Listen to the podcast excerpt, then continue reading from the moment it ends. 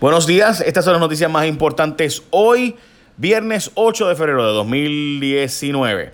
El gobernador acumula muchas millas, muchas millas, muchas millas de vuelo, y es que fue de San Juan a Washington, de Washington a San Juan, de San Juan a Washington para atrás, ¡Ulala! Y todo es una. Todo por acompañar a Edgar Martínez a Puerto Rico para, ¿sabes? La foto y eso, no sé, me imagino. Digo, yo no lo culpo, yo soy fan de Edgar Martínez.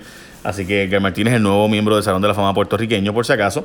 Pues resulta ser que no hay problema con que el gobernador viaje. Obviamente hay montones de reuniones en Washington, pero eh, de verdad es indispensable venir a Washington. Pa, de, de, hecho, regresar con Edgar Martínez desde Washington a Puerto Rico y, a, y después ir para atrás en cuestión de par de horas. O sea, el gobernador llegó a Puerto Rico tuvo a Martínez y regresó en la tarde a, Washington. O sea, bueno, no sé.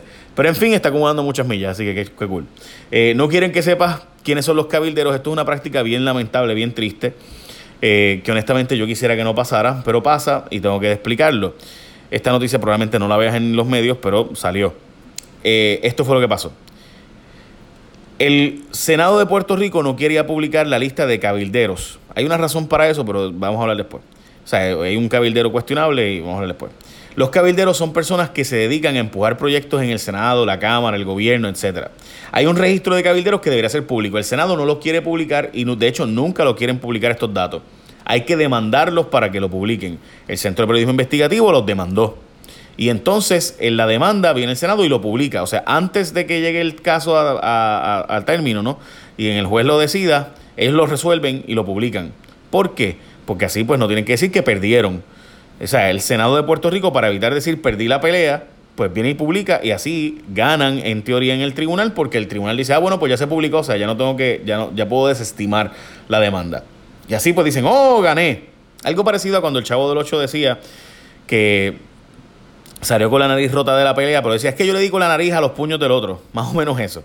Bueno, en fin, la cosa es que el Senado de Puerto Rico tiene que publicar esta información y la razón por la cual no la publican, y esto nos pasó a nosotros en mi programa también, es porque saben que los medios de comunicación no van a demandar o muy pocas veces demandan porque es bien costoso, o sea, terminas gastando miles y miles de dólares, o simplemente pasas a la próxima noticia ya porque ¿qué vas a hacer? Estarías demandando todos los días al gobierno por negarte información.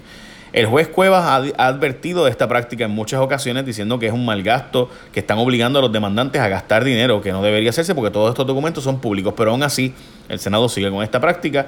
Finalmente perdieron y en efecto publicaron el registro de cabildero. Jennifer González propuso ponerle un tortolo a el gobernador un jefe para que vea los fondos federales y es que el gobernador se ha opuesto a que el gobierno federal envíe un monitor federal para los fondos federales esto de la recuperación de María, pero Jennifer González ahora está proponiéndolo, así que no creo que esté muy contento el gobernador con lo que ha hecho Jennifer González, eh, quien básicamente le ha puesto un tortolo ahí, un jefe al gobernador en su propuesta. Veremos a ver qué pasa. Recuerden que Donald Trump ha dicho que no va a soltar más chavos para Puerto Rico, a menos que haya mejor supervisión y que no lleguen los chavos a los bonistas, bla, bla. De hecho, le dijo a su jefe de Estado y al secretario del Tesoro que no suelten el dinero. Eh, bueno, le cortarían el agua a quienes no pagan eh, le deben a la autoridad de acueductos 179 millones y adivine quién es uno que no le paga a la autoridad. El gobierno de Puerto Rico que no paga el agua y tampoco ayer se resultó tampoco pagaba la luz. Desde el 25 de febrero van a estar cortándole a las por lo menos 81 mil personas que pudieran perder, disculpen, eh, el servicio porque no están pagándolo. Veremos a ver.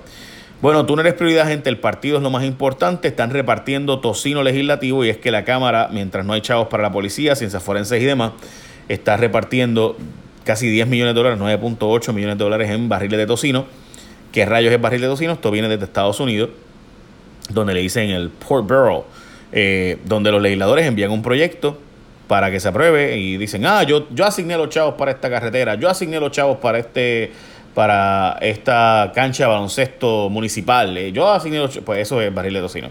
Eh, pues resulta ser que el barril de tocino de la legislatura, pues sacaron 10 millones de pesos ahí para municipios del PNP. Por si acaso los populares hacen lo mismo. Eso siempre ha sido así. Pero, obviamente, en momentos de quiebra, pues uno se pregunta, ¿cómo es posible que estén repartiendo tocino? Bueno, siguen los papelones y pura paja, como dijo Diosdado Cabello de Venezuela.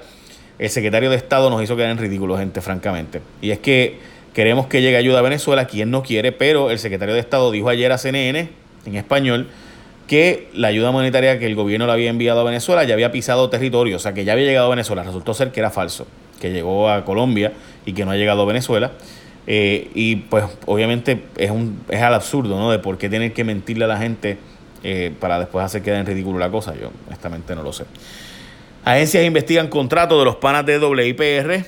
No tienen rating, pero sí tienen chavos para el corillo. Y es que el jefe, uno de los socios, amigos, carnales de Batista, el jefe de WIPR, pues junto a otras personas tienen unos contratos donde le cobran hasta 3 mil, 4 mil dólares por encima de lo que se paga en la empresa privada. Un servicio que, por ejemplo, de transmisión que cuesta 700 dólares a los privados, le cuesta 4 mil dólares al gobierno de Puerto Rico, eh, WIPR y demás. O sea, no hay chavos, pero hay chavos para eso, es una cosa obviamente burda. Eh, afuera, gente de ciencias forenses, las familias sufren. Dentro de forenses eh, hay fiestas y cortes y, celebran la apertura de, una, eh, de un centro de apoyo emocional y espiritual a las personas que acuden a la agencia. Eh, estaban cortándolo eh, allí el, el, el, el, lazo este para entrar. Y yo estoy a favor, ¿quién puede estar en contra? Obviamente, de que se haga esto, pero caramba, la forma en que se celebró, pues, está fuerte. No quieren mudarse con proyectos de FEMA, alegan que ni se hablan, y es que FEMA tiene que mudar gente, y honestamente hay que mudar gente en Puerto Rico. No se pueden dejar gente viviendo donde estaban viviendo, que son zonas vulnerables. Y una de las cosas que yo siempre he dicho es que hay que mover eh, hay 300.000 casas en Puerto Rico vacías, abandonadas o subutilizadas, pues vamos a aprovecharlas. Hay escuelas vacías, vamos a aprovecharlas y mudar gente que está viviendo en zonas vulnerables con estos chavos de FEMA, pero eh, en Ciales hay un proyecto para mudarlos y no están de acuerdo con que los muden. Y resulta ser que el secretario de la Vivienda dijo que ha visitado las comunidades y que si se hablan, que es falso, que no se están hablando, etcétera. Lo cierto es que sí hay que mudar gente. No sé si les han comunicado, si lo han hecho de la forma más sensible, pero sí hay que mudar gente. Eh, Salud ya puede realizar las pruebas de VIH. Salud está confirmando que pueden realizarse las pruebas que ayer reportamos que no se estaban haciendo desde agosto. La policía busca saber si Kevin Fred se encontraba con Osuna en medio de un choque y es que hubo un choque donde el carrito de 300 mil billetes del Porsche de Mr. Osuna, eh, pues tuvo un accidente donde se había dicho que estaba guiando otra persona que no era Osuna, resultó ser que era Osuna el que estaba guiando, según el reporte, y de hecho está pagando él los arreglos de su bolsillo, no los seguros, así que ya te explica por qué y quién estaba guiando. En fin, la cosa es que se alega que en ese accidente pudo haber estado Kevin Fred también con Osuna. Eh, el café que tomamos casi nunca es local, gente. El Departamento de Agricultura básicamente ha eh, admitido que el café que tenemos aquí básicamente nunca es local, no hay ni semillas sembradas suficientes. Eh, el café de Puerto Rico está en serios problemas porque el Departamento de Agricultura saca más dinero si vende café eh, importado desde México que si lo vende local. Básicamente es eso. Así que esas son las noticias más importantes hoy. yo soy Jay Fonseca. Gracias por escucharme. Échame la bendición. Que tenga un gran día. Pórtese bien. Bye.